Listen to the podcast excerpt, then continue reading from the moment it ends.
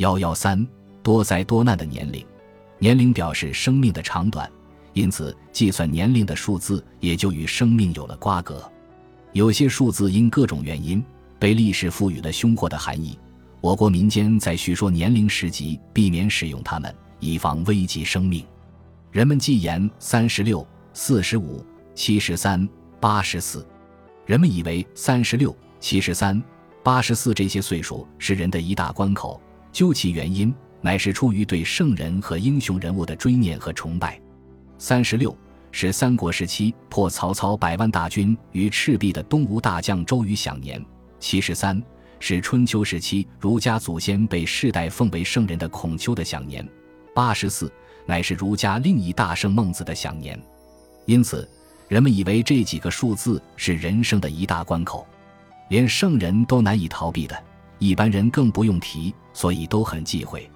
俗语中有七十三、八十四，不死也是眼窝刺。七十三、八十四，阎王不请自己去等等一些说法，现在仍有以七十二或七十四、八十三或八十五来计言七十三或八十四的，以期能长寿百岁。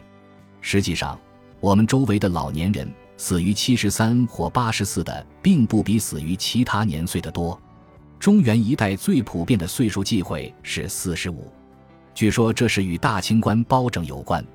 北平风俗类征语言引《朔记》云：“燕人会言四十五岁，人或问之，不曰去年四十四岁，则曰明年四十六岁，不知何所谓也。”而《汴梁所记》则有解释，遍地民间流传。老包奉命往陈州放粮，中途遇到乔装望八，逃出险地，幸免于难。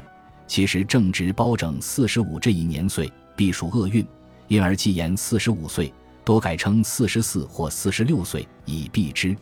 又有传说为，当年包拯设计捉拿赵王，因赵王好淫，包拯诈言身死，密嘱夫人与前来哭祭吊唁的赵王调情，骗取其尚方宝剑，然后一举将赵王拿获铡死。这些传说虽不一定确切，然而从传说中可以看出，纪言四十五岁实际上是与遇险假死。当王八等凶祸不吉之事相关的，这些事中任何一点都足以形成民间的禁忌习俗。即六十六，民间以为六十六岁是老年人的一个坎儿。俗谚云：“年纪六十六，阎王要吃肉。”东北一代老人六十六岁生日时，要由后辈给他包六十六个饺子，如果能一次吃完，就预示这个坎儿能够平平安安的过去。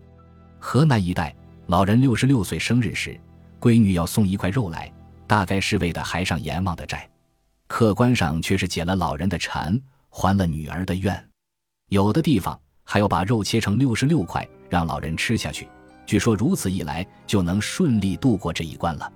岁数还继称言百岁，百岁常常用来指寿限之吉，如百年和好、百年之际、百年之后等等，都是暗指寿限之际的。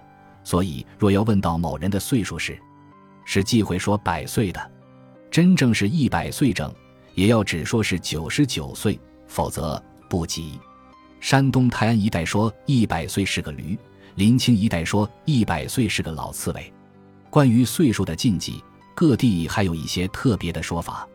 浙江湖州凡年老寿终，恰于八十一岁，不能说出这一数字，俗曰九九八十一，财属算尽，后代有穷败之意。台湾忌讳岁数逢九，以为九岁、十九岁、二十九岁、九十九岁等等为恶官，恐有病灾伤亡或是发生。这是因为在古人的观念里，一三五七九为阳，二四六八为阴，九为阳数之极，物极必反，故事代表由盈而亏、由盛转衰的不吉数字。清人董涵在《荆襄坠笔》里就说：“古人逢九。”云是年必有灾殃，所以民间忌讳岁数逢九。忌讳的数字是因为人们认为他们对人有危险，不是孤独、离散、破财，就是临终死亡，都是大不吉利的。这类禁忌同样没有科学道理，完全是人们新造的幻影。可他们的影响力至今仍十分强大。当今各大商场衣物上的标价非六即八。反映了人们发财和长寿的良好愿望，也是人对自身本能保护的表现。